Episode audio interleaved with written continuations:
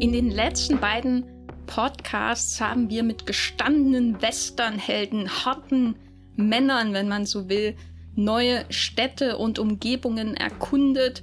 Dieses Mal reiten wir auch in eine neue Stadt, in eine Grenzstadt mitten im Bürgerkrieg, doch tun das aus der Sicht einer Frau. Die Rede ist von dem extrem spoilernden Titel Woman They Almost Lynched von Alan Dwan, über den wir heute in unserer kleinen Reihe über Western aus den 50er Jahren sprechen. Mein Name ist Jenny Jecke und ich bin wie immer verbunden mit Matthias Hopf von Das Filmfilter. Hallo Matthias. Hallo Jenny. Warum reden wir heute über Woman They Almost Lynched, abgesehen davon, dass es ein Western ist? Wir reden heute über diesen Film, weil er von einem unserer Hörer empfohlen wurde, Sebastian. Und das äh, lassen wir uns natürlich nicht entgehen. Viel Spaß mit diesem Podcast.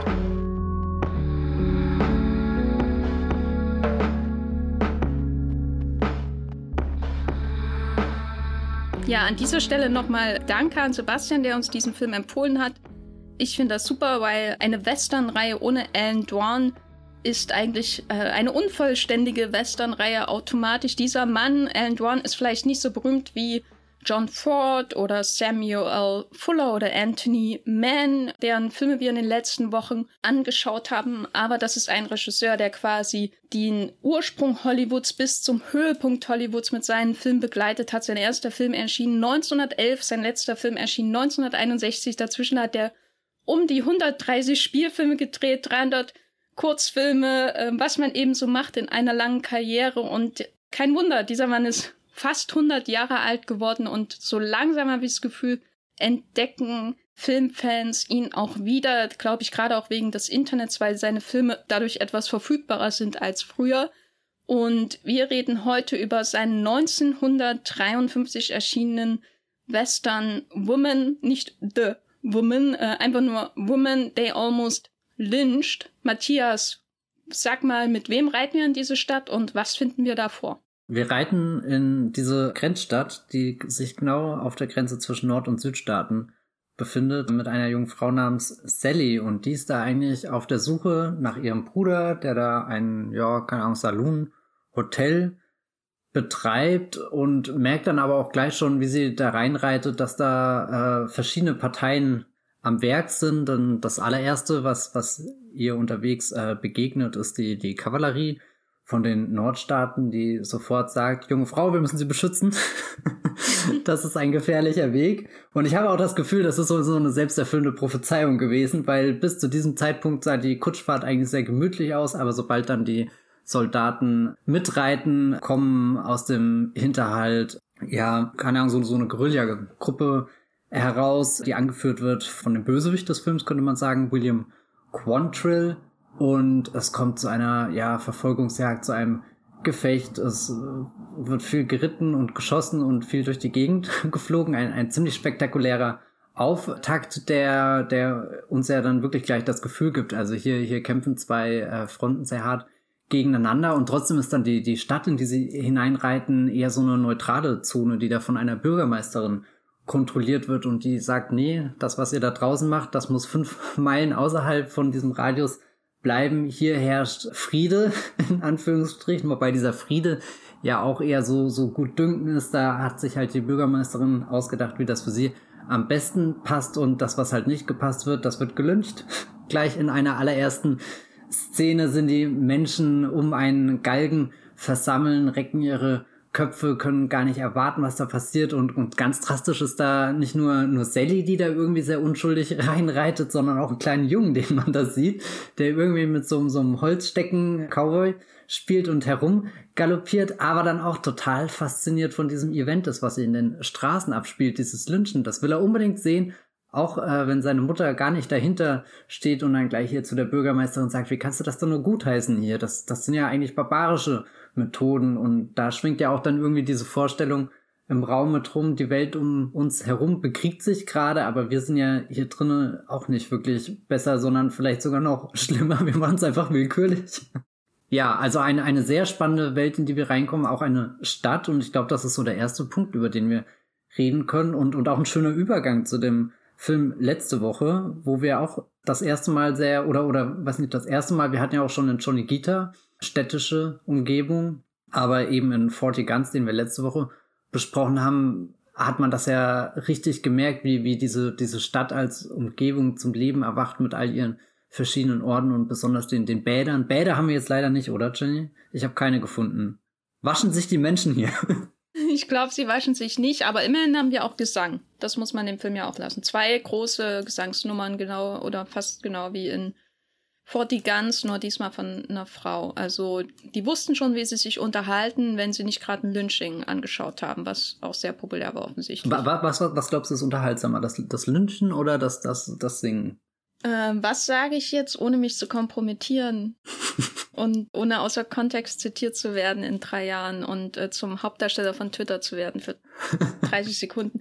Nein, also ich hatte das ja, glaube ich, letztes Mal gefragt und jetzt reduziert nur auf die Städte. In welchen von den drei Städten äh, aus den letzten Filmen würdest du am ehesten wohnen wollen? Bordertown, Tombstone aus 40 Guns oder die Stadt, wo ab und zu mal eine Bank überfallen wird, wenn, wenn The Dancing Kid Lust drauf hat? Hm, das ist eine knifflige Frage. Also, ich würde mal Tombstone ausschließen, das ist mir zu wild. Da bin ich tot, bevor ich überhaupt reinkomme.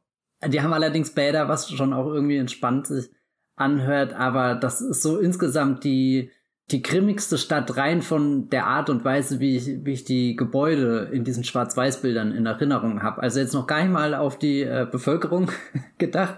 Die ist jetzt auch eher so, so, naja, mal so, mal so. Aber rein, rein von der Stadt wirkt mir das wirklich so wie als der, der aggressivste Ort, den wir bisher besucht haben. In Johnny Gita ist natürlich die Bevölkerung in der Stadt wirklich ätzend. Das da hast könnte, du gut zusammengefasst. ja, da könnte ich mir nur vorstellen, ja, hier, jetzt habe ich schon wieder den Namen vergessen, das ist mir letzte Wie, Woche schon Vienna? mal passiert, gell? Genau, Vienna hier, hallo. Wie Vienna, ähm, auch eher außerhalb, dann, dann diesen Saloon zu eröffnen und, und mich halb in die Berge reinzusetzen. Und übrigens dort auch eine schöne Musical-Nummer, gell? Nee, äh, oh Gott, es geht irgendwie die Tendenz jetzt hier zu, zu dieser Border Town in Woman Day almost lynched, weil, ja, ich weiß nicht, ich mag irgendwie diesen Gedanke, dass du diesen, diesen neutralen Platz hast, an dem sehr viele verschiedene Menschen einkehren können, an dem auch irgendwie, also es hatte so ein paar Deadwood-Vibes manchmal, irgendwie hatte ich das Gefühl, dass, dass sich da so eine, so eine kleine gemütliche Gesellschaft gefunden hat mit vielen Figuren, die, die abscheulich sind, aber auch einigen Figuren, die man recht sympathisch finden kann. Es, es wirkt ein bisschen wie so ein, so ein, so ein Westernhafen. für, für Gestrandete auch. Also so, so bei, bei Johnny Gita habe ich das Gefühl, die Stadt ist in sich so verdorben, da, da kann nichts Neues mehr wirklich wachsen, egal wie sehr man es versucht. Und es gibt ja Menschen, die das sehr versuchen. Bei der Stadt Tombstone letzte Woche in Fort die ganze habe ich das Gefühl, da wird einfach zu schnell geschossen, da ist dann auch alles vorbei. Während hier hast du wenigstens noch wirklich 90 Minuten perfekt unterhaltsames Abenteuer, was du zwischen all den Saloons, Hotels, Zimmern, keine Ahnung, auf der Straße erleben kannst und befindest dich in so einem, so einer magischen Glaskuppel mit diesem 5 Meilen Radius, der dich von dem Krieg außenrum trennt. Under the Dome. Under the Dome, ja. Wer erinnert sich nicht an die große Serie? Ich musste ehrlich gesagt an die Simpsons, der Film, denken. Aber gut. Ich weiß nicht, in welche Stadt ziehst du denn ein? Bordertown, 100 Prozent. Okay, ja, guck, das, guck ich, ich red hier die ganze Zeit um den, mich um Kopf und Kragen und du so, ja, Bordertown, zack, fertig. Das Ding ist halt bei Johnny, also ich werde niemals in Tombstone wohnen, weil selbst wenn die da am Ende, die da für den, für den Krawall sorgen, am Ende nicht mehr da sind aus irgendwelchen Gründen, weißt du ja trotzdem, dass da irgendwie einen Monat später Doc Holiday und Wild Herb und, und die Bande, gegen die sie da kämpfen, äh, auftauchen und dann irgendwie die, die Schießereien stattfinden. Das ist also so oder so einfach nicht so, glaube ich, gesund dort zu wohnen. Und ähm, meine zweite Wahl wäre schon wahrscheinlich Johnny Guitar, weil ich glaube, das, was man bei Johnny Guitar unterschätzen, all die Leute, die nicht zum Mob gehören, sondern einfach nur ihrem Tagwerk nachgehen und die nie zu sehen sind. Also wahrscheinlich zwei Leute oder so. Der Mob war ja schon ziemlich groß, aber es waren hauptsächlich Männer, angeführt von einer Frau. Und ich glaube, das sind irgendwo in Johnny Guitar offscreen sind lauter Frauen, die wahrscheinlich auch baden und singen die ganze Zeit. Und die sehen wir einfach nicht. Das ist meine Vorstellung. Und bei Johnny Guitar habe ich allerdings das Problem, dass man den Saloon slash Casino von Vienna nie so richtig in Betrieb sieht. Das sieht immer sehr, sehr, sehr fein und hübsch und potenziell cool aus, sich da, da abzuhängen, aber es ist mir auch ein bisschen zu posch, weißt du? Also hm. da muss ich mich ja ordentlich kleiden, bevor ich ja mein ganzes Geld verspiele. Wenn, wenn du hier in den Saloon reinkommst von hier Bills, äh, Bills sage ich, äh, Sallys Bruder, der gute Bill. Bitterroot. Bill. Ja, ein sehr, sehr bedeutungsschwangerer Name. Ja, ich weiß nicht, da, da fühlt man sich fast schon so wie, äh, musste ich an, an so eine, so eine Piratenreihe, zum Beispiel Fluch der Karibik denken, wo du da in so, so eine Kneipe reinkommst und da auch einfach das Leben herrscht. Oder, oder, oder so ein anderer Film, wo sie hier in so eine Kantine reingehen und dann spielt Musik und du siehst ganz viele Menschen aus ganz vielen verschiedenen Orten und so. Genau, weil das ist der Vorteil einer Grenzstadt. Da treffen ja. sich alle, das ist neutraler Boden in diesem Fall. Und das Interessante ist schon so ein bisschen, dass das wahrscheinlich, was die Rechtsprechung angeht, von allen der schlimmste Ort ist, weil du einfach gelünscht wirst. Wenn du auch nur irgendwie einen Fehltritt machst, kriegst kein gerechtes Verfahren. Kein Sheriff ist da. Das ist quasi noch schlimmer als bei Free Ten to Yuma, wo du quasi allein gelassen wirst vom Sheriff, weil, weil der gerade Pause macht oder so Mittagspause oder einfach abhaut, weil er Angst hat. Weil hier kann er dich gar nicht allein lassen, weil er ist nicht da, sondern es gibt nur die Bürgermeisterin, die mit harter Hand über diese neutrale Stadt regiert. Und der bist du halt irgendwie ausgeliefert, auch wenn du Arbeit suchst. Zum Beispiel ihrem Einfluss und dem Einfluss ihrer Glucken, die da um sie herum sitzen. Und obwohl ich gerade bei der Szene, die du vorhin beschrieben hast, aus Sicht des Kindes, wo man da das Lynching sieht, obwohl das schon bei mir so mittelalterliche Assoziationen hervorgerufen hat. Also ich musste auch an das Finale von Game of Thrones Staffel 1 denken, äh, hm. wo man so, so aus mit Arias Kinderaugen da sieht, wer, wer da geköpft wird im Finale. Und das ist sowas, wer was man. Mit, da geköpft? ich verrate das nicht. Ich will ja niemanden Game of Thrones Staffel 1 spoilern. Genau, und das ist so, als man dieses äh, Motiv mit Kinderaugen so einer so einer Hinrichtung beizuwohnen, das hat schon was Mittelalterliches, was Archaisches so. Und obwohl das alles der Fall ist, wirkt diese Gemeinschaft dort so farbenfroh und ich würde auch sagen, es gibt keine echten Bösewichte in dem Film, außer vielleicht die Yankees, weil sie dumm sind. Ähm, und es auf sehr offensichtliche Täuschungsmanöver hineinfallen. Und das ist ja nicht mal böse, das ist einfach nur mitleidenswert, so ein bisschen. Und, und das ist, glaube ich, ein großer Unterschied zu den anderen Filmen. Ich meine, bei Johnny Guitar kannst du schon sagen, wer die Bösewichtin in dem Film ist. Und bei 40 Guns gibt es äh, schon, also es ist schwer, wirklich Sympathien für den verrückten Bruder von Barbara Stanwyck aufzubringen und so weiter. Auch wenn da auch eine gewisse Sympathie irgendwo da ist für, für sein Leiden, was er da hat. Aber hier, finde ich, wird allen Figuren im Grunde irgendwas abgerungen. Und wenn es nur so eine Basisempathie ist. Selbst auch für den Bruder zum Beispiel, der einen furchtbaren ersten Auftritt hat. Beschreibe mal die Bruder-Schwester-Beziehung in diesem Film, wo wir schon bei Game of Thrones sind. Die, diese Bruder-Schwester-Beziehung wird ja schon ganz am Anfang eingeführt, wenn, wenn sie gefragt wird von der Kavallerie hier, wo geht's lang? Und dann sagt sie, ja, sie möchte Bruder besuchen und, und dann stellt sich auch heraus, der Bruder weiß das nicht, sie möchte ihn überraschen. Und das fand ich irgendwie, das wirkte so, so naiv freundlich irgendwie in dieser Welt, wo gerade eigentlich Krieg herrscht. Und du würdest denken, um Gottes Willen, du willst doch hier keinen Menschen überraschen, das kann ja nur schief gehen. Und wenige Minuten später geht's auch gewaltig schief, weil sie kommt in dieses Saloon, fühlt sich ja eigentlich auch irgendwie willkommen in der Stadt. Oder, naja, ja, keine Ahnung. Ich meine, da gibt's dann vorher noch die Szene mit, mit, mit den, den, den ganzen Männern, die da außenrum stehen und sie anschauen, wie als hätten sie noch nie eine Frau gesehen aber du hast schon das Gefühl, du, du, sie, sie kommt da rein in eine Welt, wo sie das Gefühl hat, ja stimmt, das hat sich mein Bruder hier aufgebaut, ist irgendwie beeindruckt und dann kommt der Bruder auf sie zu und hält sie halt einfach für eine Prostituierte. Also gleich zwei Dinge passieren da ja. A, er erkennt sie nicht wieder, was, was ja schon niederschmetternd ist und B, für ihn kann eine Frau, die auf ihn zukommt, auch einfach nur eine Prostituierte sein. Also das, das sind ja schon zwei Dinge, die uns irgendwie auch viel über, über diesen, diesen Bruder verraten, der sich da offenbar ein bisschen verloren hat in seiner Rolle als Saloonbesitzer und nur noch diese eine Seite der Welt kennt und da, da scheinbar auch abgekapselt ist zu, zu Familie und was es sonst so gibt. Also die, die, die, die Überraschung hat nicht geklappt und Sally dreht sich eigentlich auf der Stelle auch wieder um und geht allerdings auch nicht so trotzig, sondern eher so mit, Ja, stimmt, was habe ich denn erwartet auch? Irgendwie so, so lange keinen Kontakt gehabt und ich dachte irgendwie, das könnte jetzt was, was Schönes werden, aber ja, mein Gott, der ist halt auch einfach nur so ein Bill. Und dann, dann wird das ja doch noch dank dem, dem, wie heißt er, Jesse James. Ey, übrigens, wir haben hier einen jungen Jesse James, das ist auch so, so ein Marvel-Level an Cameo, oder? Ja, In eine der besten Figuren im Film. Also. Dem Film so, so einfach als Nebenfigur mal Jesse James eingeführt. Hallo, bevor er erschossen wird von dem Feigling Robert Ford. Auf alle Fälle nähern sich Bruder und Schwester dann doch wieder an und es gibt sogar eine, eine äh, Szene, wo, wo der Bill dann ganz selbstlos sagt, ja, gib dir das beste Zimmer und schmeißt auch mein Zeug einfach auf den Gang. Also da, da ist dann schon eine Bewegung der beiden zu erkennen, wo sie aufeinander zugehen wollen. Aber ehe wirklich die Szene kommt, wo du das Gefühl hast, Bruder und Schwester sind wieder vereint, also so, die habe ich schon gespürt, die Szene. Ich habe den Dialog schon fast gehört. Aber dann wird der Bill erschossen.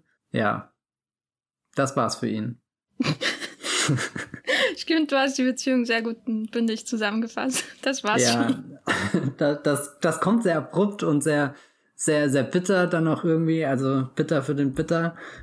Aber, aber er ist ja auch selbst schuld, wie wir dann herausfinden. Also es gibt ja dann kurz Krach und ein bisschen Schlägerei in dem Saloon. Aber im Endeffekt hat sich das der Bill ja auch ein bisschen eingebrockt. Ja, man merkt schnell, der Bill, der ist ein Bündel unkontrollierter Emotionen tief eines äh, mächtig gebrochenen Herzens, weil er natürlich mal eine Beziehung hatte zu Kate. Also die hat ja zwei Namen, ich bin da mal so verwirrt. Kate Quantrill, die, die zweite große Frau der Geschichte, die mit dem Quantrill-Clan äh, unterwegs ist, also dieser, dieser Guerilla-Truppe. Wir haben so eine klassische Erzählung, wir lernen diese Stadt aus der Sicht von einem Neuling kennen, nämlich Sally, unserer nominellen Hauptfigur, auch wenn ihr Agent das offensichtlich nicht fürs Poster oder sonstige Credits herausschlagen konnte.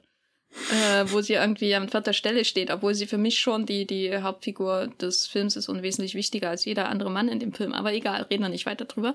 Und durch ihre Augen lernen wir so ein bisschen diese Welt kennen. Sie hatte am Anfang diese Fahrt in der Kutsche mit einem jungen Mann, der äh, leicht verletzt ist wo sich dann später herausstellt, dass es Jesse James ist, aber wirklich noch in, in ganz jungen Jahren. Das heißt, wir lernen die Quantrill-Bande über Jesse James und Quantrill selbst natürlich kennen. Das ist so die eine Fraktion und dann lernen wir so die, die verschiedenen Leute in der Stadt kennen, inklusive ihrem Bruder ist die andere Fraktion. Und ihr Bruder clasht dann, weil er in die Frau von dem Quantrill nicht normal verliebt war. Sie waren ja, glaube ich, sogar verlobt. Und sie ist dann abgehauen und das äh, hat er nie verwunden. Und warum sie abgehauen ist, das lernen wir natürlich auch später noch im Film kennen. Aber das sind so die, die Fronten, die existieren. Obwohl das eigentlich ja so absolut neutral ist, was da alles in der Stadt passiert, hat man schon das Gefühl, da ist irgendwie von Anfang an eine Spannung von gegensätzlichen Fronten auch in dem Saloon spürbar. Nicht zuletzt, weil die Kate Quantrill, ehemals Kitty McCoy, ja letztendlich versucht da auch eine Eskalation zu provozieren. Also das finde ich ganz interessant. Erst diese Idee, das Land steckt im Krieg fest, dann dieses Heranzoomen. Hier ist die Stadt, die quasi genau zwischen den Seiten ist, die sich bekämpfen und dann nochmal ein Ranzoomen und dann bist du in dem Saloon, wo dann nochmal quasi zwei Seiten sind, die, die immer wieder Reibungskräfte erzeugen bis zum Ende des Films. Und genau da rein kommt dann die Sally. Was ist denn Sally für, für ein, ein Mensch? Was lernen wir über sie? Ja, sie wirkt sehr, sehr freundlich und überhaupt nicht, als gehört sie an ein Wort wie Border Town, der schon eher von, von den Menschen bevölkert ist, die, ja, ich weiß nicht, ein bisschen mehr diesem, diesem Western-Typus entsprechen. Also du hast immer das Gefühl, da, da kommt jemand aus der Stadt aufs Land. Das ist jetzt auch irgendwie so ein Klischee, aber keine Ahnung, wie sie sich kleidet, wie, wie sie spricht, so, so ganz, ganz vornehm irgendwie fühlt sich das schon an, als ist sie da definitiv fremd in der Stadt und wird ja von, von vielen auch eher so, so misstrauisch beäugt aus äh, verschiedenen Gründen, eben weil sie, uh, da kommt jetzt die feine Dame, was will die uns denn jetzt sagen? Oder ungefähr alle anderen Männer, die einfach auf sie abfahren, weil sie offenbar, keine Ahnung, noch nie so eine schöne Frau gesehen haben oder so und einfach nicht wissen, wie sie damit handeln sollen und, und einfach mal einen Schritt zurücktreten können oder so. Äh, das ist sehr bizarr, dass es irgendwie so gleich in den ersten 30 Minuten ungefähr drei, drei Love Interests potenzielle für sie gibt, die da irgendwie versuchen, an sie heranzukommen, aber auch keiner so richtig an sie herankommt. Das finde ich dann auch interessant interessant, dass sie, obwohl sie ja wirklich allein in dieser Stadt ist und dann erst recht allein, nachdem ihr Bruder sich mehr oder weniger selbst ins Grab befördert hat und, und dann auch irgendwie gleich mit dem, dem Saloon über, äh, den, den erbt sie dann gleich und mit dem Saloon erbt sie natürlich auch die, die Schulden, die, die ihr Bruder hatte. Also eigentlich findet sie sich da ja wirklich in einer sehr, sehr unglücklichen Situation wieder, wo ganz viel von vielen verschiedenen Seiten auf sie einprasselt wo sie ja auch einfach sagen könnte, nee, ich hau ab, aber irgendwo packt sie ja einfach auch einen Ehrgeiz in einer Szene, dass sie sagt, nee, sie bleibt hier und, und versucht das irgendwie zum Laufen zu bringen, das, das, was zu machen, was, was ihr gehört. Und das finde ich sehr interessant, dass sie am Anfang so diese, diese Frau, die so zerbrechlich wirkt, dass du erst eine ganze Kavallerie hinschicken musst, um sie zu beschützen. Die Kavallerie stirbt, dann hast du irgendwie diese Guerilla-Gruppe, die sie versucht mit ihr zu reiten. Also so erstmal ganz viele, viele äh, Männer, Körper, die sich versuchen, um sie zu scharen. Und, und manchmal hast du dann fast schon das Gefühl, du siehst sie gar nicht mehr, weil, weil da so viele andere Leute davor sind. Aber dann dauert es eigentlich gar nicht so lange, dass, dass sie immer mehr selbst zum Vorschein tritt und die Dinge in die Hand nimmt, während sich die Männer langsam entweder gleich in den Sarg verabschieden wie ihr Bruder oder wie, wie potenzielle Love Interests, die dann irgendwann, keine Ahnung, krank im Bett liegen und verbluten oder so. Hm. Verbluten oder so. Was nicht heißt, dass, dass sie hier diese ganzen Männer tötet, um Gottes Willen. Ich finde das super spannend, weil wir im Grunde hier so eine Evolution oder eine, eine Entwicklung von ihr sehen, die in den anderen beiden Filmen, die wir zuletzt hatten, mit sehr äh, wichtigen Frauenfiguren in der, in der Story, die da schon längst abgeschlossen war, bevor der Film angefangen hat. Hm. Also wenn, wenn sie nicht das Love Interest hätte, mit dem sie dann am Ende des Films ähm, abhaut, irgendwann wahrscheinlich auch nach Kalifornien, so wie alle Figuren im Wilden Westen. Wenn ich mir das so vorstelle, sie führt weiter den Saloon und muss auf ihren eigenen Beinen stehen, dann äh, denkt sie irgendwann, ja, wie ist das denn eigentlich mit der Eisenbahn? Wo, wo wird denn denn hier dann langkommen? So 20 Jahre später, ah, da baue ich genau dort meinen Saloon hin und, und hau den in den Stein. Und dann ist, kommt sie quasi bei Johnny Guitar raus, so in der Art. Also zehn Jahre im Leben vorgespult und wir sind dann bei Forty Guns und Johnny Guitar bei zwei Frauen, also Barbara Stanwyck und John Crawfords Figuren, die sich was Immenses aufgebaut haben und dadurch in Konflikt auch mit Männern geraten. Und hier sehen wir quasi die Origin Story einer Superheldin. Diesen Saloon, den sie da übernimmt, wenn wir den nochmal mit, mit Viennas Bond Lair äh, vergleichen, den ihr, ihr Eigenheim, was sie da aufgebaut hat.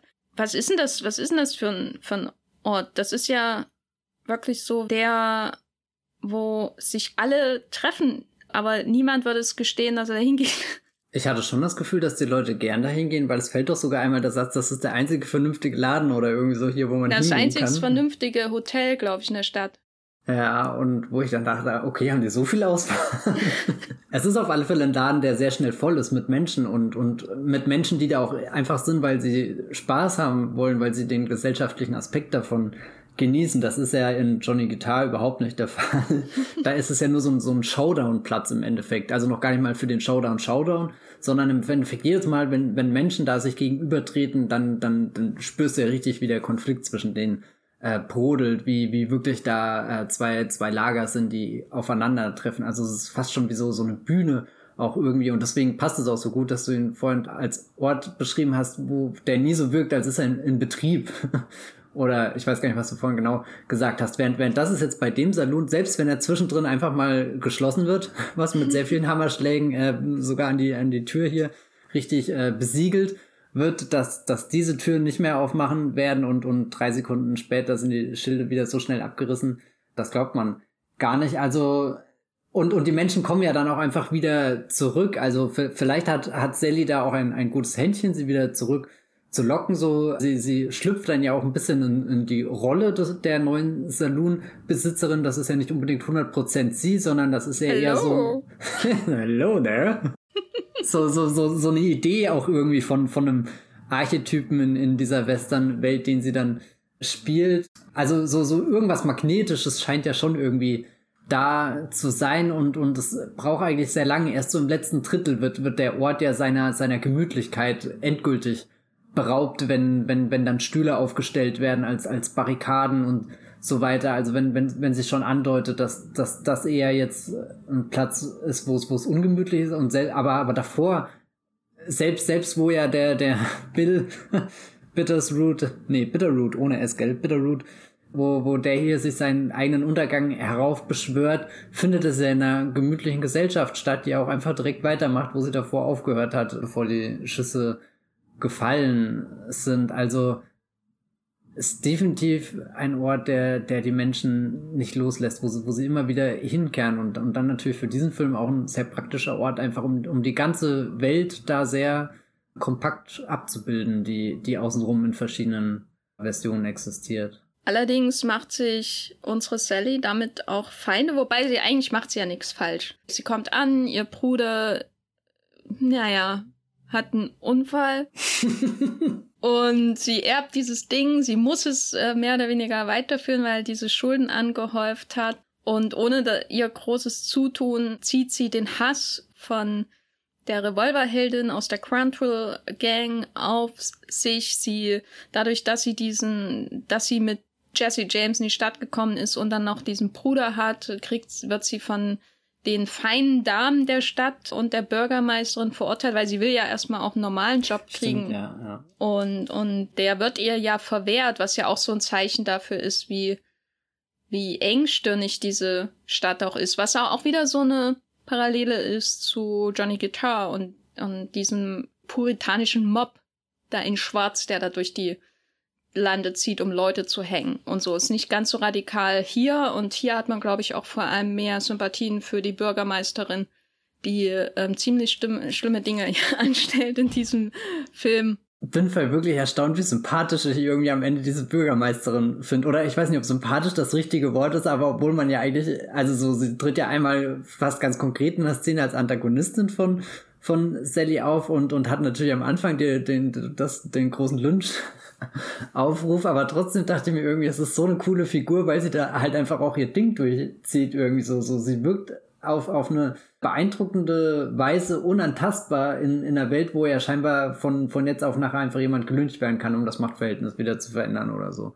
Also ihr, ihr Regime, was sie da aufgebaut hat, wirkt nicht komplett absurd, wenn man bedenkt, dass die Welt drumherum einfach nur im Krieg versunken ist. Das ist ihre Ausrede, glaube ich, neben jemanden wie der Mercedes McCambridge-Figur in Johnny Guitar, wo man ja schon recht schnell das Gefühl hat, ja, die ist einfach nur komplett verblendet durch ihre persönlichen Ansichten ähm, und ihre, ihre eigenen Eifersucht und ihre Hassliebe zu Vienna und so. Und deswegen treibt sie da diesen, diesen Mob an passiven Männern durch die Stadt, so der Art. Und bei der Bürgermeisterin, was auch, man kann viel über sie sagen, zum Beispiel, dass sie nicht blinzelt, wenn neben ihrem Fenster eine Kugel eintrifft. Während sie in so, Im Gegenteil, sie schaut noch, schaut noch mehr raus, ob nicht noch eine zweite kommt. Genau, was auch wieder so eine Parallele ist zu The Searchers, wo die Damen aus dem Fenster alle rausgucken, während sich die Männer draußen prügeln. Äh, bei der Hochzeit, die keine Hochzeit ist dieses Zuschauen von den Frauen, das ist ein ganz wichtiger filmischer Moment, glaube ich, im Western, diese Lust am, am Zuschauen, an der Gewalt, weil sie oft selbst gar nicht dran teilhaben können, was auch hier nicht der Fall ist. Natürlich in uh, Woman Who Almost Lynched, wo zwei Frauen eine sehr wichtige Rolle in, in der Gewaltdarstellung einnehmen des Films. Aber was man nicht über sie sagen kann, ist, dass sie irgendwie durch persönliche Motive quasi eingefärbt ist, ihr Handeln. Sie wirkt schon irgendwie auch wie so wirklich eine neutrale, starre, autoritäre Person, die halt auf ihren Standpunkt beharrt und da musst du halt dann gelünscht werden, ne, wenn du Pech hast. Vor allem, mhm. äh, als es dann zu der großen Lynching-Szene kommt, die im Titel versprochen wird, wie schnell sie da ihren Ton ändert, so, ach, und unsere Heldin, da muss ich auch sehr laut lachen. Auch, auch schön, dass, dass äh, quasi das versammelte Volk auch, es gibt nicht wirklich diesen Prozess, wo jemand überzeugt werden muss, sondern sie sagt das einfach und, und also sie ist wirklich Bordertown. Ja, ja. Und auch äh, wenn sie falsch liegt, sagt sie dann, was habt ihr denn hier für eine Entscheidung getroffen? so was gemacht. Das ist der, die Vorgehensweise. Aber nun haben wir die, die Sally und ihren Saloon und an dieser Stelle auch zu erwähnen unbedingt ihre Saloon Girls, die eine wichtige Rolle spielen, finde ich, so was den, was die Moral in dem Saloon angeht und die Motivation weiterzuarbeiten, weil die will sie ja erst auf die Straße setzen und dann führt sie das Ding weiter und die stehen zu ihr und kippen sich noch einen Schnaps hinter, wie viele Menschen in diesem Film sich Schnaps hinter die Binde kippen. Ich mochte so ein bisschen dieses familiäre, was da entsteht zwischen Sally und den Saloon Girls und auch hier dem, dem, naja, ihrem, keine Ahnung, Mann für alles, dem John Pablo, der Figur. Und, und er, er taucht auch immer so als fast schon so, so eine magische Figur auf. Also er scheint ja gar keine Berührungspunkte mit all den, den weltlichen Konflikten irgendwie in dieser, dieser Border Town zu haben, sondern also für ihn ist ja der, der Saloon die Welt und ich habe das Gefühl, wenn der Saloon schließen würde, würde er auch einfach drei Tage später verschwinden, sich in Luft auflösen oder sowas, sondern er ist, er ist wie so, so, so, so ein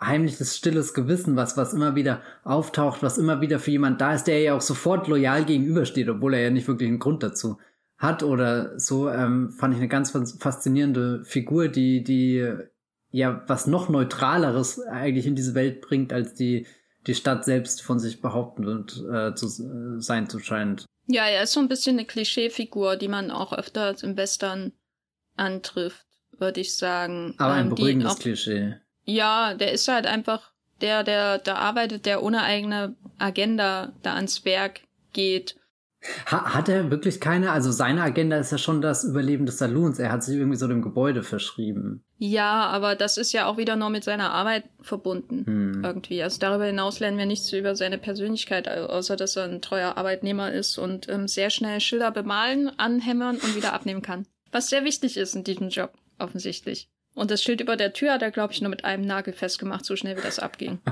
da muss ich intensiv drüber nachdenken. Da, da, da habe ich gemerkt, äh, die, dieser, dieser Saloon muss offen bleiben.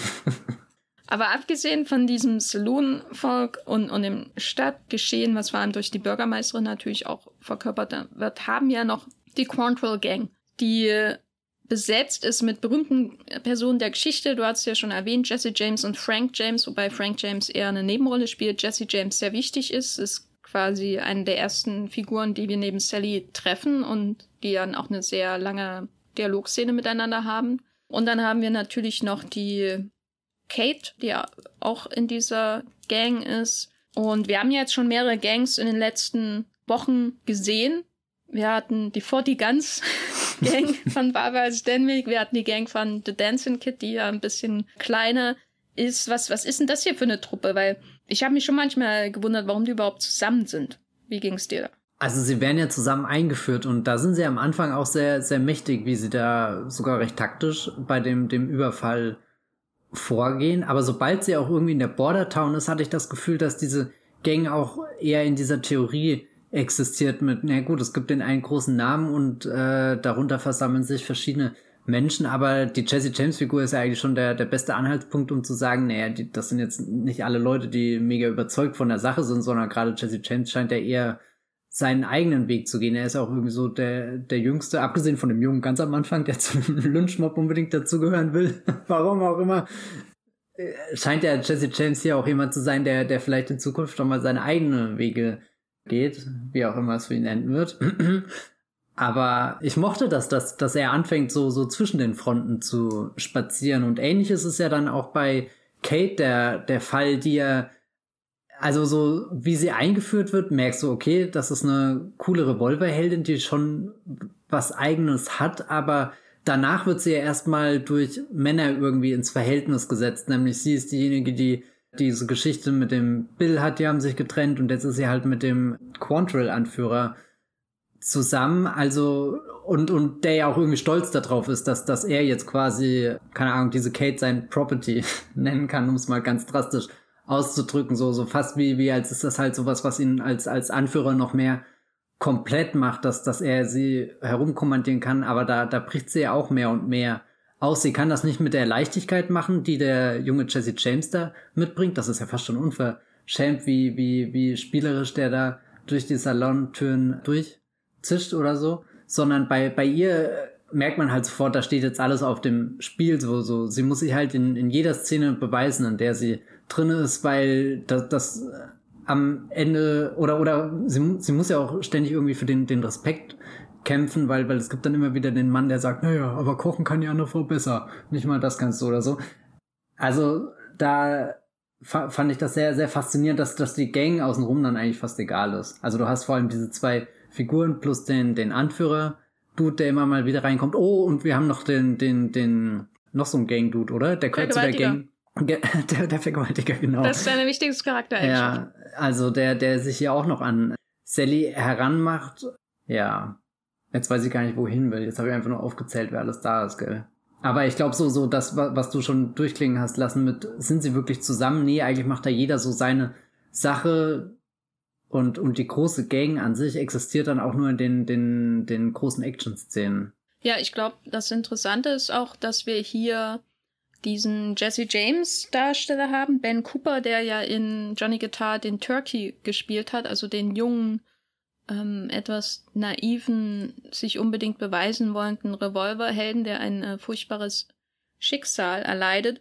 Und wenn man das so ein bisschen kontrastiert, wie die in ihrer Gang jeweils funktionieren oder wie die zusammengehören, da hatte ich schon das Gefühl, obwohl in der Gang von The Dancing Kid aus Johnny Guitar am Ende auch ein Verräter drin ist, natürlich äh, Ernest Borgnine, unser äh, Held des Wollmilchcastes generell, hatte ich schon das Gefühl, dass da so eine gewisse Fürsorge da ist. Die versuchen aufeinander zu warten, die passen irgendwie aufeinander auf, die, der eine hat irgendwie Atemwegsprobleme oder Tuberkulose oder sowas war das ja, glaube ich. Welchen Weg nehmen wir? Wir hören alle an, die, die eine Meinung dazu haben und so. Also es, da habe ich schon das Gefühl, die sind zusammen, klar, aus pragmatischen Gründen, aber eben auch, weil sie bis zum gewissen Grad einander mögen, wahrscheinlich. Und du merkst auch, äh, sobald sie ein Mitglied verloren haben, dass es bei ihnen eine Reaktion hervorruft. So. Und hier, wenn man hier ihn als Jesse James, als wesentlich selbstsichere Figur sieht in Women They Almost Lynched, da, da ist es auch eher pragmatisch. Die ganze Sequenz am Anfang, wo sie zusammen in der Postkutsche sitzen und er darüber spricht, wo er eigentlich herkommt und warum er in dieser Bande ist und sie noch nicht weiß, dass er der berühmte Jesse James ist, sondern erstmal nur denkt, das ist halt so ein Junge, der einen falschen Lebensweg eingeschlagen hat und ich versorge ihn jetzt erstmal. Diese ganze Sequenz ist ja dazu da, um das so ein bisschen zu begründen, warum ist dieser junge Mann, der eigentlich wirkt wie so ein ganz netter Typ, der irgendwo ein Badehaus betreiben könnte, was man so macht in, in der Zeit, Badewannenschrubben im Wilden Westen, keine Ahnung, was ein ehrbarer Beruf wäre. Farmer sein, vielleicht Farmersjunge sein, warten, dass man überfallen wird und gemeuchelt wird und John Wayne dann einen Rachezug beginnt. Wie kommt er auf diese schlimme Seite des Gesetzes sozusagen? Jetzt habe ich auch vergessen, was ich eigentlich sage. Aber das finde ich ganz interessant durch dieses Casting, dass ich da Gespräche untereinander zwischen den Filmen quasi ergeben. Was ist, was äh, ähm, sagt uns diese Figur in dem einen Film über die eine Truppe aus? Was sagt mhm. uns diese Figur in dem anderen Film über ihre Truppe aus? Und wenn man bedenkt, was wir über Bordertown lernen, über diesen Saloon, über die, dieses Regime der Bürgermeisterin, ist von allen Dingen trotzdem, glaube ich, die Gang der Ort, wo ich am wenigsten sein würde, weil das wirklich wie der Ort wirkt, wo entweder nur Ärsche, Psychos drinne sind, die dir im Zweifelsfall in den Rücken schießen oder so. Also das ist nicht der most desirable Ort im Wilden Westen, würde ich sagen, diese Quantrill Gang. Nee, gar nicht. Und vor allem, du entkommst ihr ja nicht. Also selbst wenn, wenn zwischendrin es so wirkt, als, als verfolgt jeder seine eigene Agenda, ist ja der Gangname immer einer, der fällt und auch immer einer, der der Bürgermeisterin ein Dorn im Auge ist und dann ja auch zu so einem Ultimatum wieder führt, dass jemand die, die Stadt verlassen musst und, und selbst wenn du es geschafft hast, dich ein Stück weit aus dieser Gang rauszulösen, wirst du am Ende wieder irgendwie so mitgerissen von, von diesem allgemeinen halt, naja, jetzt, keine Ahnung, schnappt sich noch jeder ein Eis und dann geht's los, so. Weißt du, da kommst du einfach nicht raus, wenn, wenn ja, Sky Demore diesen, diesen Manitou zitieren.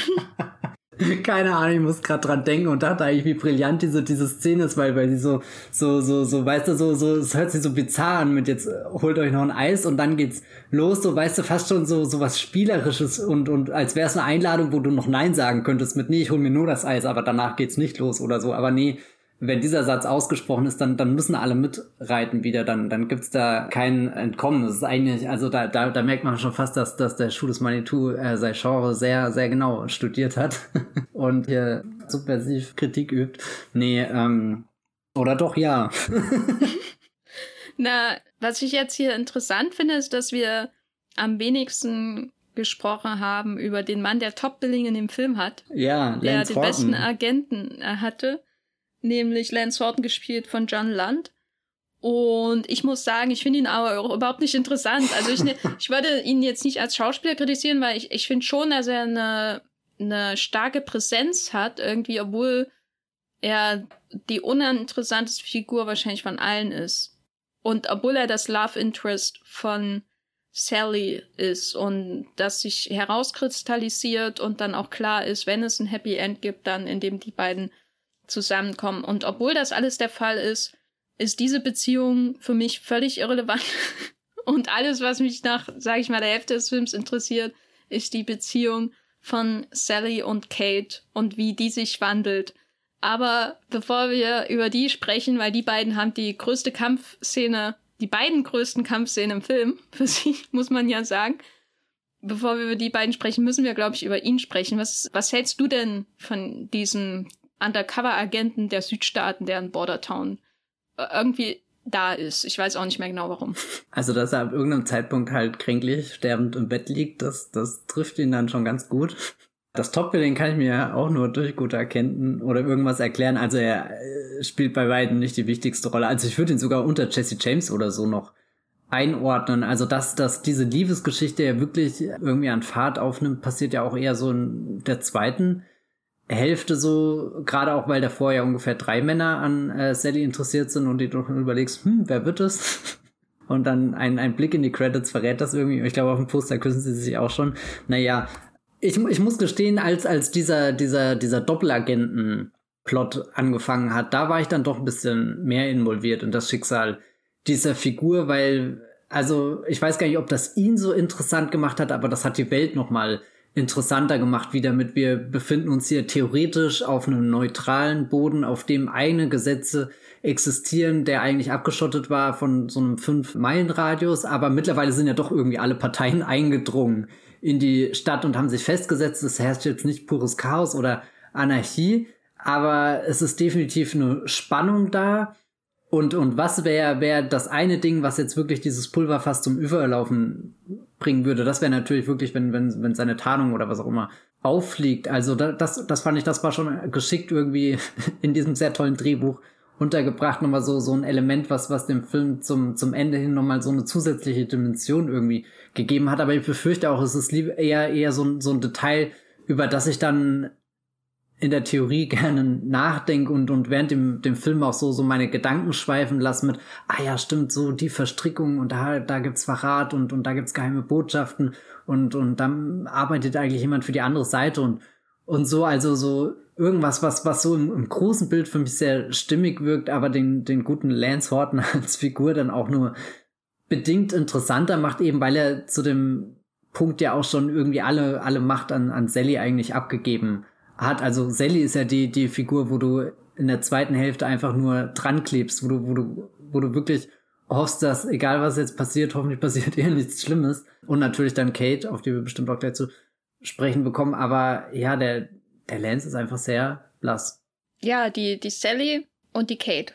Das ist für mich wie Barbara Stanwyck und Mercedes McCambridge in Johnny Guitar 2.0, so in der Art. Also diese beiden, diese beiden treiben diesen Film voran. Auch weil sie die zweite große Action-Szene im Film haben.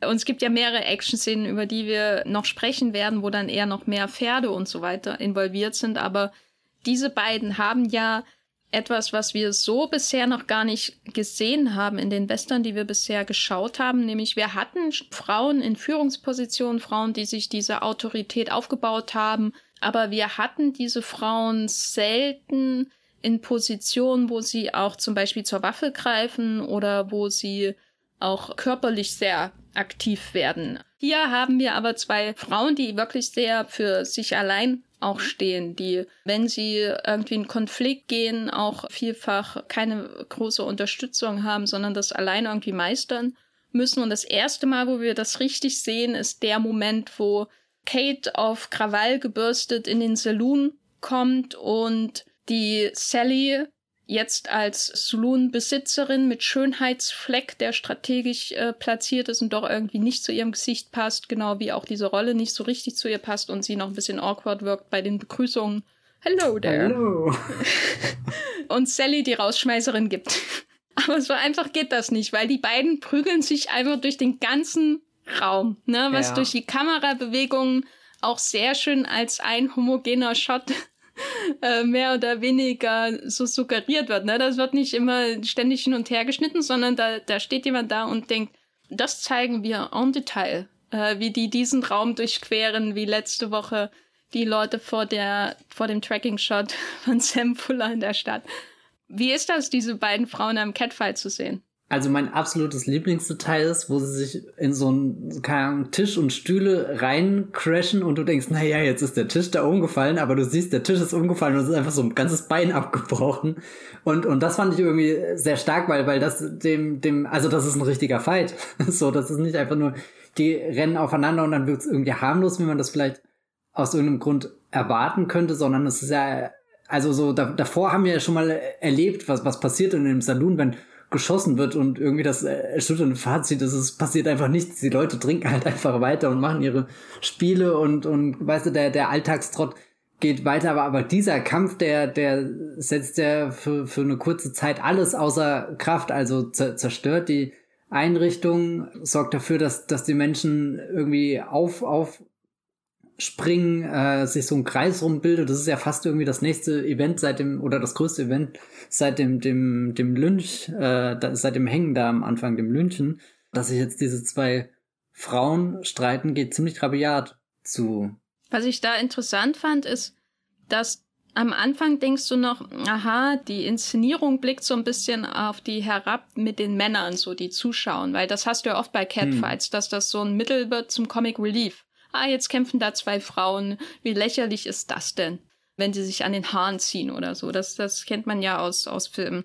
Aber je länger das dauert, desto, desto ernster wird das und desto mehr wird das, finde ich, auch zu einer legitimen Action-Szene wie jede andere Kneipenprügelei in einem Film auch, was mir sehr gefallen hat, weil der Film sich ja dadurch auszeichnet, dass dieser Konflikt zwischen den beiden Frauen letztendlich ähnlich ernst behandelt wird wie der Konflikt zwischen zwei Männern, die sich letztendlich irgendwo in einem Duell treffen und gegenseitig totschießen. Also diese Gewaltanwendung der Frauen in diese völlig unty also für Frauen im Western absolut untypischen Umgebungen, sich, wie sie da sich am Boden wälzen, das ist wirklich nicht das Normale, ne? Also das ist, haben wir ja bisher in keinem anderen Film so gesehen. Und vor allem auch nicht in dieser Ausführlichkeit. Ja, und die Ausführlichkeit macht's, aber das ja. ist dass das so lang dauert und so schwer ist und also dass da auch eine Dramaturgie ist. Das heißt, dass sie sich nicht nur am Boden wälzen, sondern dass die eine dann irgendwie aufsteht und dann geht's irgendwie weiter und äh, geht nochmal in eine andere Richtung.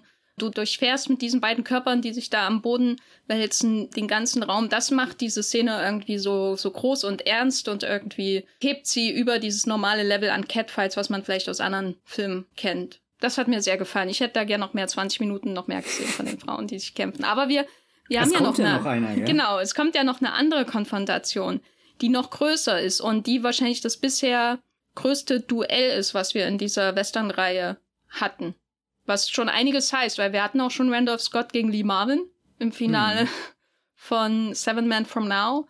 Wir hatten letzte Woche gleich zwei Duelle von dem US Marshal und dem Bruder von Barbara Stanwyck, die aber beide eher ähm, antiklimaktisch endeten, weil er einmal nur die Hand anschießt und einmal Barbara Stanwyck. äh, und dann aber wirklich ultra brutal in eine Kugel nach dem anderen rein meißelt. Hier haben wir ja wirklich schon fast schon ein klassisches Duell. Beschreib mal diese Konfrontation von den beiden Frauen, weil die ist für mich auch so ein Zeichen davon, wie gering die Rolle von Lance eigentlich in dem Film ist, weil er schaut ja nur zu in Gefangenschaft von dieser Quantrill Gang, während da draußen quasi der heiße Scheiß abgeht. Also was ich mag irgendwie, dass sie so vorbereitet wird wie so ein klassisches Western-Duell mit beide wissen, dass sie sich irgendwann im Laufe des Tages auf dieser Straße begegnen werden, aber jetzt sitzt erstmal jeder noch so so in seinem seinem Ort mit mit seinen seinen Verbündeten und und dann werden hier noch Sprüche geklopft und, und dann gibt's ja den, den, den Moment, wo sie auf die Straße treten, beziehungsweise wo Sally ist ja die erste, die, die lostritt, nachdem sie von Jesse James die Waffe, ein Colt, bekommen hat, schnallt den sich um und marschiert los und, und in dem Moment gehen im anderen Lager quasi die, die Alarmglocken los. Also eine, eine ganz tolle Hinführung zu der Szene, wo, wo die Spannung quasi schon aufgebaut ist. Das heißt, sobald sie wirklich auf die Straße treten, dann platzt er schon fast vor, vor Neugier. Was, was passiert denn jetzt? Wie, wie wird das ausgehen? Und dann ganz viele kurze Einstellungen, wo wir sehen, wie die beiden aufeinander sich zubewegen und und ich habe vorhin zu, zu Jenny im Vorgespräch gemeint, da hatte ich fast kurz das Gefühl, als als Sally da mit ihrer Waffe läuft, das hätte auch Dolores irgendwie in, in Westworld sein können, hier die Figur, die von Even Rachel Wood in der Serie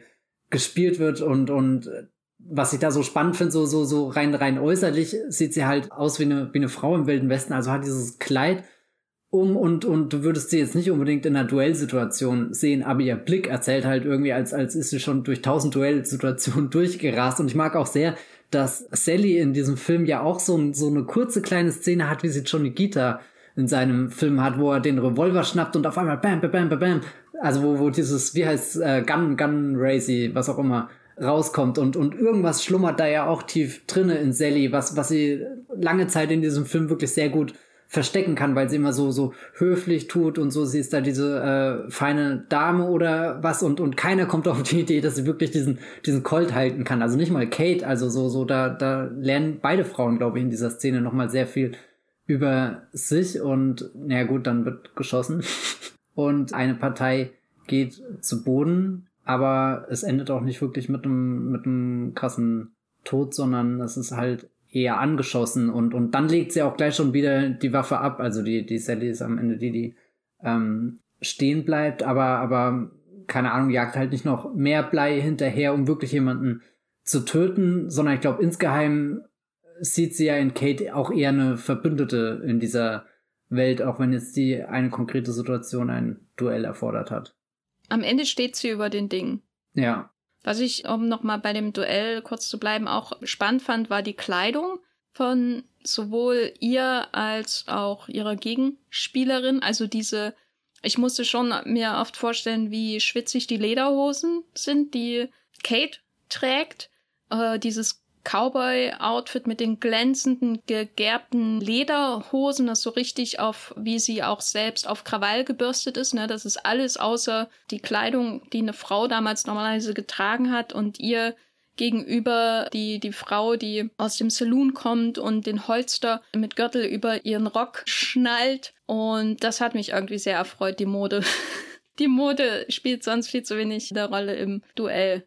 Hm. Das glänzende Leder, das hat mich schon verrückt gemacht, muss ich sagen. In dieser Hitze. Was ich bei Kate, wie sie da rausläuft, super faszinierend fand, ist, dass sie einerseits irgendwie in so einem Terminator-Modus ist, also wo auch die Kleidung definitiv dazu spricht, dass sie jetzt jemanden hier gleich plattwalzt. Einfach. Aber das andere ist, sie hat ja schon in dem, dem Saloon davor irgendwie, wo sich ja ein Whisky nach dem anderen kippt, hat sie auch auf einmal so, so unberechenbare, weiß nicht, fast schon so psychopathische Züge, wo du gar nicht weißt mit, hat sie die Situation wirklich noch unter Kontrolle? Das fand ich sehr interessant irgendwie, dass so, so, so, so, dass das auf diesem schmalen Grat war zwischen auf der einen Seite ist sie wirklich die, die Dampfwalze, wo du wirklich glaubst, ohne zu zögern, schießt sie sich durch jedes Duell drauf, aber auf der anderen Seite, wo du weißt, nee, nee, dieses Duell, das, das ist kein Duell mehr, wo es einfach nur um die Geschicklichkeit oder meinetwegen das Handwerk des, des Schießens geht oder so, sondern das ist halt schon so emotional aufgeladen, dass, dass du, dass du eigentlich merkst, da, da, da kommt äh, das Blei, was aus der Pistole kommt, das ist das geringste Problem. Ja, und diese Kleidung ist natürlich auch dann wichtig, um die Metamorphosen dieser Figuren so ein bisschen zu signalisieren. Also wir haben die Gangster, die immer in ihrem Gangster-Outfit sind und der, der einzige Mann, der sich sonst noch, sage ich mal, wirklich verwandelt, ist der Lance, der am Anfang halt aussieht wie jeder andere Cowboy, aber sein großer Moment ist natürlich, wenn er am Ende im Epilog in der Uniform der Südstaaten in die Stadt reitet und äh, sagt, der Krieg ist aus. Also die, die Uniform ist dann enorm wichtig natürlich, um auszudrücken, jetzt kann er endlich zeigen, wer er wirklich ist, nämlich wahrscheinlich ein rassistisches Arschloch. äh, aber die Frauen machen natürlich viel mehr Metamorphosen durch. Und bei Kate ist es so zweigeteilt. Also sie hat dieses Leder-Terminator-Outfit. Könnte auch Yul Brynner im, im Original Westworld tragen. Hm. Und dann verwandelt sie sich natürlich im Grunde zurück ne, zu dem, was sie mal war, bevor sie entführt wurde von dem Quantrill Gang Leader nämlich in diese Barsängerin. Die Haare auch, wie die auf einmal zum Vorschein kommen, so stark und überhaupt dann in ihren Gesangsnummern natürlich auch ganz, ganz wichtig, ihr ganzes Outfit voluminös auf einmal und nicht mehr eng und glänzend und ähm, praktisch. Aber die meisten Metamorphosen macht ja im Grunde unsere Heldin mit dem Fourth äh, Billing auf dem Poster durch, nämlich die, die Sally, die ankommt wie die, die Lehrerin. Dann wird sie zur aufreizenden Bardame, dann wird sie zu so einem Mix aus, aus Saloon-Dame und Revolver-Heldin. Und das finde ich sehr spannend, weil die Kleidung natürlich auch signalisiert, wie sie so irgendwie alle Figurentypen des Westerns durchspielt. In einem Film, der 90 hm. Minuten lang ist. Also ja, ganz toll, die Frauenfiguren in dem Film, wirklich. Also, obwohl da viel gelabert wird über sei doch mal eine Frau und, und benimm dich doch mal wie eine Frau und so, was man natürlich irgendwie negativ auslegen kann, weil es reaktionär wirkt, gerade wenn es eine Frau zu einer anderen Frau sagt, die die Hosen trägt. Oh mein Gott. Aber wenn man dann tiefer schürft, wirkt es schon so, als hätten die Frauen am meisten Dynamik in dieser Gesellschaft inne, als hätten sie die meisten Möglichkeiten von, von depperten Entscheidungen abzukommen, während die Männer sich gegenseitig töten, einfach nur. Äh, wie, wie siehst du so die Sicht auf die Frauen in dem Film? Meine Lieblingsszene ist definitiv die, wo, wo dann in, in Bordertown so das richtige Getümmel losbricht und sich die Männer da im Hintergrund alle irgendwie zerfleischen und Sally äh, Kate dann rauszieht. Also nachdem die beiden sich ja eigentlich schon gegenüberstanden und sie auch schon fast getötet hätten, retten sie sich quasi in diesen Saloon, die nochmal neutralere Zone, in der sowieso schon neutralen Zone, die aber eh nicht mehr neutral ist. Das fand ich ein sehr schönes Bild, glaube ich, was symbolisch ganz gut zu dem passt, was du gerade beschrieben hast, dass da im Hintergrund irgendwie so diese, diese Masse mit ihren depperten Entscheidungen wirklich sich gegenseitig ins Gesicht schleudert und die zwei Frauen da geduckt irgendwie unter all den, den Schüssen, die über sie hinweg jagen, durch die Salontür äh, durch hüpfen und gar dann was für sich machen können. Und das fand ich schon, schon einen sehr starken Moment in dem Film. Und ich würde auch zu diesen zwei starken Frauen auch halt auch noch die dritte dazu zählen, die Bürgermeisterin. Also bin, bin schon ein großer Fan von der Figur, auch wenn sie vermutlich nicht die vorbildlichste ist, aber irgendwie der Pragmatismus, den sie da an den Tag legt, um irgendwie dieses Border Town zu führen, das ja, hat schon großen Unterhaltungswert in dem Film. Nein, also auf jeden Fall die, die Bürgermeisterin, die Kate, die Sally, die anderen Saloon Girls, das sind die, scheinen die einzigen zu sein, die irgendwie wirklich sich ändern können, hm. habe ich manchmal das Gefühl, auch in dem, also selbst die Bürgermeisterin ist ja dann relativ fix, um zu sagen, ja, vielleicht sollten wir sie doch nicht lynchen, ne? Was man ihr schon gut schreiben muss, ne? Immerhin. Glaub, da haben wir glaub, schon andere Frauen gesehen in, in unserer Reihe. Glaubst du, dass die Bürgermeisterin vielleicht sogar von Anfang an der Meinung war, dass aber auch nur so lange gespielt hat, weil sie halt gemerkt hat, das ist einfach das Effektivste? Die einfach zu wünschen, ja, das Problem aus der Welt zu schaffen. Ja, ein äh, Fähnchen im ja. Wind, aber. Nee, also die, die Frauen sind wirklich hier en masse einfach die, die besten Figuren im Film. Sorry, guys. Ja, also ich glaube, der Einzige, der eine Chance hat, mitzuhalten, wird Jesse James. Ja. Aber der befindet sich halt nicht auf, auf dem emotionalen Level, was irgendwie zwischen, zwischen Kate und Sally abgeht. Also, so, so, wenn, wenn der Film irgendwie in die Zielgerade einbiegt, da mit seinem letzten Akt, das ist ja einfach nur noch herrlich, was da passiert. Und vor allem verschwindet er am Ende des Films. Das stimmt auch. Ich habe keine Ahnung, was mit das ihm passiert. Er ist einfach weg mit der Gruntle Gang ja. und macht sich drauf, ein Bild aufzuhängen, auf einem Stuhl stehend. Aber was natürlich den Männern schon gehört, sind die Action-Szenen zu Pferde. Ja. Außer Kate, die beinahe von einem Pferd zertrampelt wird. Ich muss sagen, ich finde die Action-Szene in dem Film wirklich super, aber wie bei allen Western zieht's in mir immer alles zusammen, wenn ich die Pferde in Aktion und teilweise auch in schlimmer Aktion sehe. Wie geht's dir da eigentlich, wenn du das, das beobachtest, wenn die da weiß nicht, äh, niedergehen, auf andere, auf, beinahe auf Menschen rumtrampeln und so weiter. Da gibt's ja schon einige harte Szenen hier. Ich rede mir mal ein, heutzutage ist das bestimmt alles sicherer, aber das ändert dann nichts daran.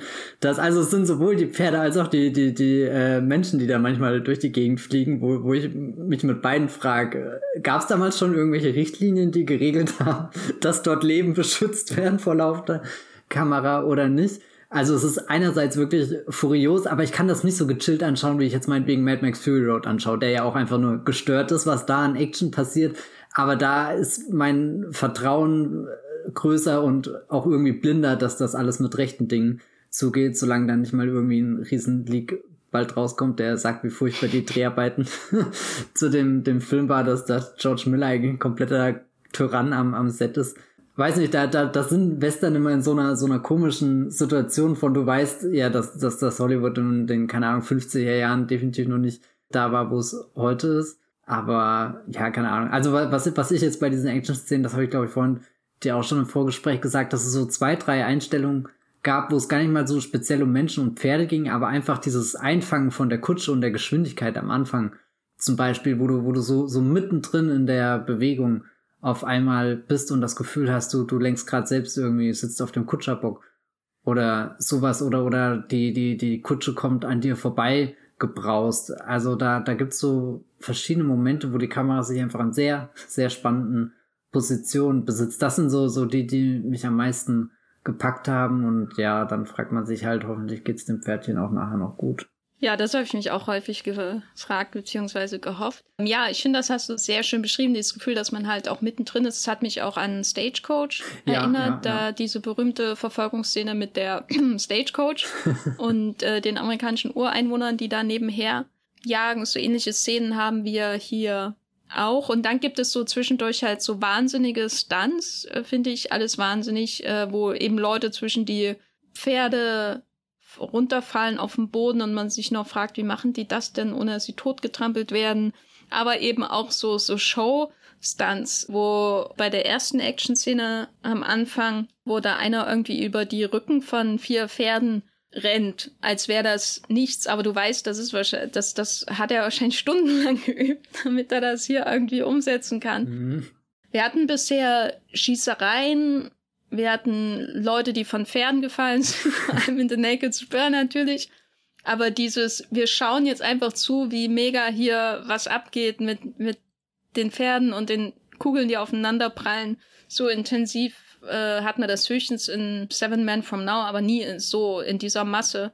Was, was ich interessant finde, also es ist ja definitiv eine Masse, die in dem Film an mehreren Punkten am Werk ist, aber ich nehme es nicht als so eine riesige Masse, ab, die mich überfordert und mir dann auch irgendwie egal ist, wie diese Masse wirklich aufeinander trifft, sondern ich habe schon noch das Gefühl, dass das eine, eine sehr gewählte Masse ist, die sich da bewegt. Also deswegen nehme ich den Film jetzt nicht als so, so ein riesen Epos oder sowas wahr. Also ich habe nicht das Gefühl, da, da werden wir jetzt Zeugen von einer ultimativen Western-Schlacht. Wie bei The Searchers vielleicht zum Teil, oder? Ja. The Searcher ist, glaube ich, der einzige andere Film, wo wir größere Schlachten mhm. haben, wirklich. Und gut, der Searcher wird ja auch von seiner ganzen Aufmachung gestützt, dass wir hier ein Epos schauen irgendwie. Also The Searcher schreit dir ins Gesicht, alter, geil, groß. Das ist äh, John Ford am Set in jeder Szene. Alter, geil, groß. oh. oh Gott. Ja, also da, da, ich weiß nicht, da, da, da mag ich irgendwie diesen Ausgleich, den der, der, den der Film hier so, so, so findet, dass es zwar irgendwie dieses, dieses Packende hat, aber auch nicht das Ausufernde. Ja, es wirkt alles sehr komprimiert und äh, mit einem ähnlichen Ansatz, auch wenn es um Humor oder so zum Beispiel geht. Also gar nicht lang um heißen Brei reden sozusagen. Jetzt kommt die Schießerei, jetzt geht's los, bam, bam, bam. Die zwei, von zwei Seiten prallen die Yankees auf die Quantrill-Bande ein, quasi mitten in der Stadt. Das wird alles sehr klar und und spektakelorientiert, unterhaltungsorientiert zu inszeniert. Also die Gewalt soll nicht schocken, wie sie zum Beispiel bei Sam Fuller, glaube ich, schocken soll oder verstören soll oder äh, nicht so leicht gutierbar äh, inszeniert wird. Das wird halt alles sehr, sehr ergebnisorientiert gemacht, sage ich mal. Und wenn man dann das vergleicht mit dem Umgang, äh, mit dem Umgang mit dem Humor, ist es ähnlich. Also zum Beispiel dieser ganze Aufbau der Lynching-Szene. Und oh mein Gott, unsere Heldin, die als viertes genannt wird im Film, äh, wird, wird äh, gleich gelyncht. Oh mein Gott, was geht denn hier ab? Dann kommt die andere, um sie zu retten. Positive Wandlung, ja, ja, ja, bam, bam, bam. Okay, die Bürgermeisterin sagt, ja, sie muss doch nicht gelyncht werden. Großer Lacher bei allen. Weiter geht's. so in der Art. Also es ist alles sehr, sehr effizient in der Verpackung des, des, des Entertainments, habe ich das Gefühl. Also das macht, glaube ich, auch Alan Dwan bis zum gewissen Grad aus, dass er quasi stilistisch gesehen sich auch so weit zurückhält, um das alles so effizient umzusetzen. Das, das finde ich schon in allen Abteilungen dieses Films, also wenn es um emotionale Liebesszenen geht, wenn es um Comic Relief geht, wenn es um die große Action geht, das wird alles sehr, sehr effizient zusammengepackt, ohne dass es so wirkt, als wäre das irgendwie im Autopilot oder so. Es wirkt alles ähm, schön, schön rund und flüssig und, und herzerwärmend, auch nach dem Lynching.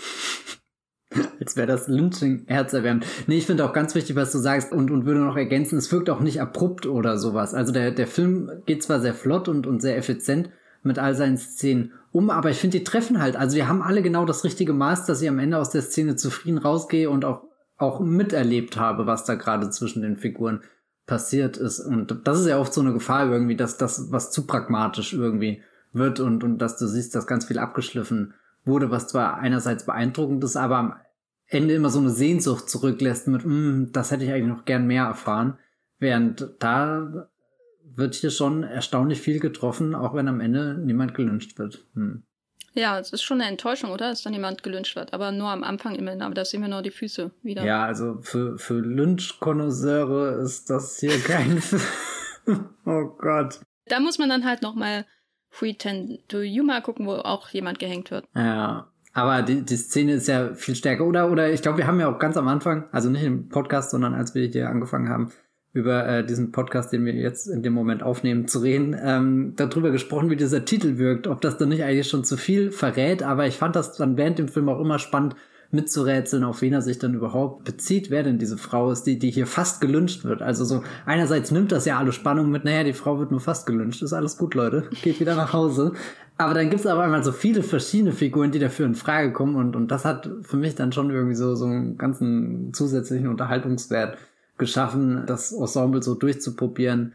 Eben weil, weil ich auch äh, das Gefühl habe, auch jetzt im, im, Nachhinein, wenn ich mir die Credits anschaue, die Poster anschaue, der, der Film hat keine Ahnung, glaube ich, auf welche Figur er sich wirklich fokussieren will. Auf jeden Fall der clickbait-tieste Titel von allen Western, die wir bisher geschaut haben, würde ich sagen. Ja, aber ich finde den ziemlich cool eigentlich, den Titel. Nee, den Titel finde ich auch cool. Der hat so richtig Schmackes halt, ne? Auch wenn ich mir die, die 130 anderen Filme von Alan Dawn anschaue, da, da ja, sticht ja schon sehr, sehr gut raus. Auf Deutsch heißt der, haben wir das überhaupt schon gesagt, dem Tode nah? Nee, am Tode vorbei, oh Gott, ich rede hier Müll. Äh, am Tode vorbei heißt der Film. Ein, ein Fazit, das nicht für alle Figuren im Film zutrifft. aber, aber die, die wichtigen, sagen wir es mal so. Nobody cares about Bill. Am Ende gibt's das große Happy End, der Krieg ist aus, alle feiern und diese Spannung, die wir am Anfang hatten, also was, was ich äh, beschrieben hatte mit außen der Bürgerkrieg, dann in diese komischen Fronten zwischen den verschiedenen Parteien und die sich dann in dem Saloon selbst dann nochmal ähm, treffen, aneinander reiben, prügeln durch den ganzen Saloon, schließlich in einem Duell am Ende sich anschießen, nur leider. Und all das verpufft quasi mit der Nachricht von unserem Lance in seiner Südstaaten Aufmachung, der sagt, der Krieg ist aus, vor zwei Tagen schon, sorry, das Telegramm ist nicht angekommen, offensichtlich. Und, und dann gibt's die große Liebeszusammenkunft zwischen den beiden wieder ein Happy End. Was, was hältst du von dem, von dem Ende von dieser Party im Saloon? Ähm, passt das zu dem, was da vorgekommen ist? Also rein theoretisch passt es zumindest besser als das Happy End, was der ja vor die ganze ein bisschen aufgedrückt bekommen hat. Wobei wir ja auch letzte Woche drüber geredet haben, dass der vor die ganze jetzt nicht den romantischen Kuss irgendwie im Sonnenuntergang zeigt, sondern die beiden Figuren klein in der Distanz äh, verschwinden lässt und da bleibt so eine, so eine letzte Ungewissheit doch erhalten. Ich meine, Grundproblem ist ja nach wie vor, dass, dass der Lance jetzt nicht unbedingt die Inkarnation des, des Happy Ends ist. Also wenn er da kommt, ergibt schon irgendwie Sinn, dass, dass die Figur nochmal auftaucht, weil sie halt so in dem Film ist, wie sie ist. Aber ich glaube, der, der emotionale Würfel ist davor schon gefallen. Ja, der emotionale Würfel. Wie, sie, wie genau sieht der eigentlich aus? oh. Da, ja. Hat er nur Emojis statt Punkte? Oh Gott, Emotionen sind gleich Emojis in unserer Welt. Gute Nacht. Ich bin der Relieved Emoji. Da, wenn, jedes Mal, wenn ich den irgendwo posten kann, dann, dann ist gut. Ist es der mit der einzelnen, äh, mit dem einzelnen Wassertropfen? Wassertropfen? Und dem Lachen? Nee, das ist einfach der, der sehr, sehr, oh, so, weißt du, so glücklich aussieht. Der so, so, ja, halt relieved ist. Ich bin der mit den ganz großen, den tränennahen Augen die ganze Zeit, wenn oh, ich ja. äh, Woman, äh, der Almost Lynched schaue und jeden Western in unserer Reihe im Grunde. Da, das ist schon so, so ein Top-Emoji. Ich mag auch gern den Emoji, warte mal, wie heißt er? Oh Gott, ich kann die Emojis nicht benennen, aber ich kann auch nicht beschreiben. Egal. Der, der so glücklich ist und wo so Herzen außenrum fliegen, so in so einem kleinen Kreis. Ja, der ist toll. Das ist, also wenn ich den Emoji posten kann, weiß ich auch, da geht's um was sehr Tolles. Ich poste auch nie irgendwelche aggressiven Emojis, ehrlich gesagt. Das ist der Emoji, der das Happy End für Kate slash Kitty quasi verkörpert, die von der Revolverheldin ähm, sich zurückentwickelt äh, zu ihrem Ursprungsstadium, bevor ihr Leben ruiniert wurde, was sie in einem sehr, sehr intensiven, große ähm, ähm, Tränen unterlaufene Augen-Emoji-Monolog hinter dem Tresen der Bar erklärt. Das ist ja auch so was völlig und also das kommt so ein ähm, bisschen aus dem Nichts. Sie sie legt ihre ganze Seele bloß, äh, ihre furchtbare Vergangenheit, alles was dazu geführt hat, dass sie jetzt diese schwitzigen Lederhosen trägt und das ist ihre, Rede ihre Redemption-Szene im, im Grunde. Und das wird auch ebenso effizient. Also man will nicht sagen abgewickelt, weil nichts in dem Film wirkt abgewickelt, aber es wird sehr effizient erzählt, was da ihre Verwandlung zurück zu ihrem ursprünglichen Ich anbetrifft und ihr großes Happy End natürlich leider offscreen. Wir sehen keinen Schnitt nach New Orleans. Ja, aber äh, sie ist jetzt da in New Orleans, sie ist wieder Kitty, sie ist nicht mehr Kate so richtig. Sie hatte ihre Gesangskarriere und wenn man daran denkt, dann schweben doch die, die roten Emoji-Herzchen nur so um einen herum, muss ich sagen. Weil sie ist wahrscheinlich neben Sally meine Lieblingsfigur in dem Film. Ja, ich glaube, da gibt's gar keinen, gar keinen Diskussionsbedarf. Das ist sehr eindeutig. Ja, Woman They Almost Lynched, Matthias, dein Fazit. Ich finde ihn sehr schön, dass er vorgeschlagen wurde für diese Westernreihe. Ich bin erstaunt, wie gut er sich einfügt. Also eigentlich fühlt sich jetzt die Westernreihe ohne ihn fast weniger komplett an. Ich fand ihn mega unterhaltsam, hab nicht damit gerechnet, dass der in seinen Bann ziehen wird. Ich wollte die ganze Zeit ein Glas zu trinken mir einschenken, aber ich wollte auch einfach nicht aufstehen und den Film pausieren. Und deswegen habe ich ihn durstig geguckt. Du hattest den ja auch als Mosaik beschrieben, ne? Wundert nicht, dass der Film auch einem wie Quentin Tarantino gefällt. Stimmt, gell? Er nennt ihn seinen Lieblingswestern von Ellen Dawn. Dawn. Dawn, oh Gott, ja. Verdammt. Vom Dusk Till Dawn. das ist auch ein guter Quentin Tarantino-Film, oder? Sagt das nicht Robert Rodriguez? Ja, ach, der gute Robert. Ja. Hm. Ich finde Women They Almost Lynched auch super und bin auch sehr froh, dass Sebastian den vorgeschlagen hat. Der passt hier perfekt rein, gerade nach Johnny Guitar und 40 Guns. Und bevor wir jetzt weitermachen mit sehr männlichen, männerorientierten Western in den, in den verbliebenen zwei Teilen unserer Western-Reihe. Nein, das ist wirklich ein explosiver Film, der für mich auch so bis zum gewissen Grad irgendwie so das repräsentiert, was Hollywood-Unterhaltung in diesen Jahren sein mhm. konnte. So einfach wie viel und wie viel Subversives und wie viel Unerwartetes und wie viel Unterhaltsames, Brutales, Schockierendes und wie viele Lederhosen in diesem Film einfach drinne stecken. Das ist alles hier drin, das geht in 90 Minuten vorbei und du bist einfach nur geflasht und freust dich, dass es Menschen gibt wie Alan Dwan, die in ihrem fünften Jahrzehnt in Hollywood, wo sie Filme machen, dann noch sowas raushauen. Das ist echt beeindruckend, wenn man überlegt, dass er eigentlich zu dem Punkt doch eigentlich nur noch auf Autopilot auch laufen könnte oder so. So mit ein, ein Film kommt und gleich der nächste, aber der wirkt ja überhaupt nicht, als wäre da jemand einfach nur noch routiniert an der Sache. Ja, also äh, wenn ihr Gelegenheit habt, Alan Warren Filme zu gucken, dann tut das. Ich kann auf jeden Fall noch empfehlen Silverload, Tennessees Partner, das sind so die, die großen Western von ihm, die auch ähm, so auf dem besten Wege sind, kanonisiert zu werden. Und den letzte Woche schon erwähnten Kettle Queen of Montana. Und ähm, über Western hinaus lohnt sich bestimmt auch, und habe ich nicht gesehen, sein Heidi-Film, äh, aber auch seine Douglas äh, Fairbanks äh, Swashbuckler aus den 20er Jahren und so weiter. Also der hat so eine große, breite Karriere und ein paar Filme haben es ja auch tatsächlich in unsere Gegenwart ähm, geschafft und sind nicht verloren gegangen. Da lohnt es sich auf jeden Fall einzutauchen und sie zu entdecken, auch wenn es sehr lange dauern wird, bis man bei allen Dwarn mit seinen 130 Spielfilmen und 300 Kurzfilmen bei Letterboxd 100% Sichtung seiner Filmografie erreichen wird, falls es überhaupt möglich ist. Woman, They Almost Lynched, am Tode vorbei von Ellen Dwan. Den können wir absolut empfehlen.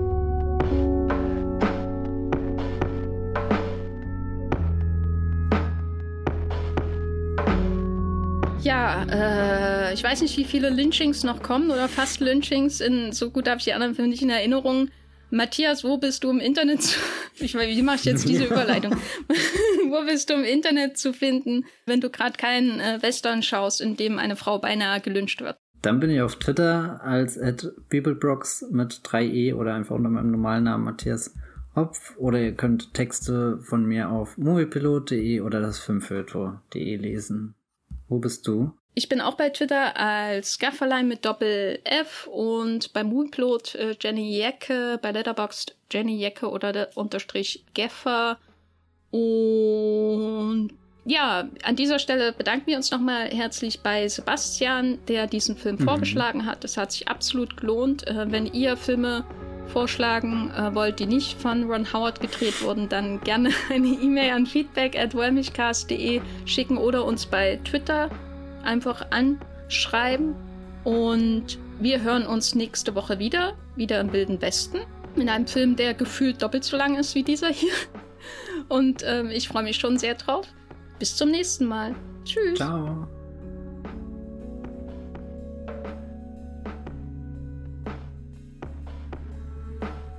Der Wollmilchcast wird produziert von Matthias Hopf und Jenny Jecke. Unser Intro und Outro stammt aus dem Song Slam Canto von Kai Engel.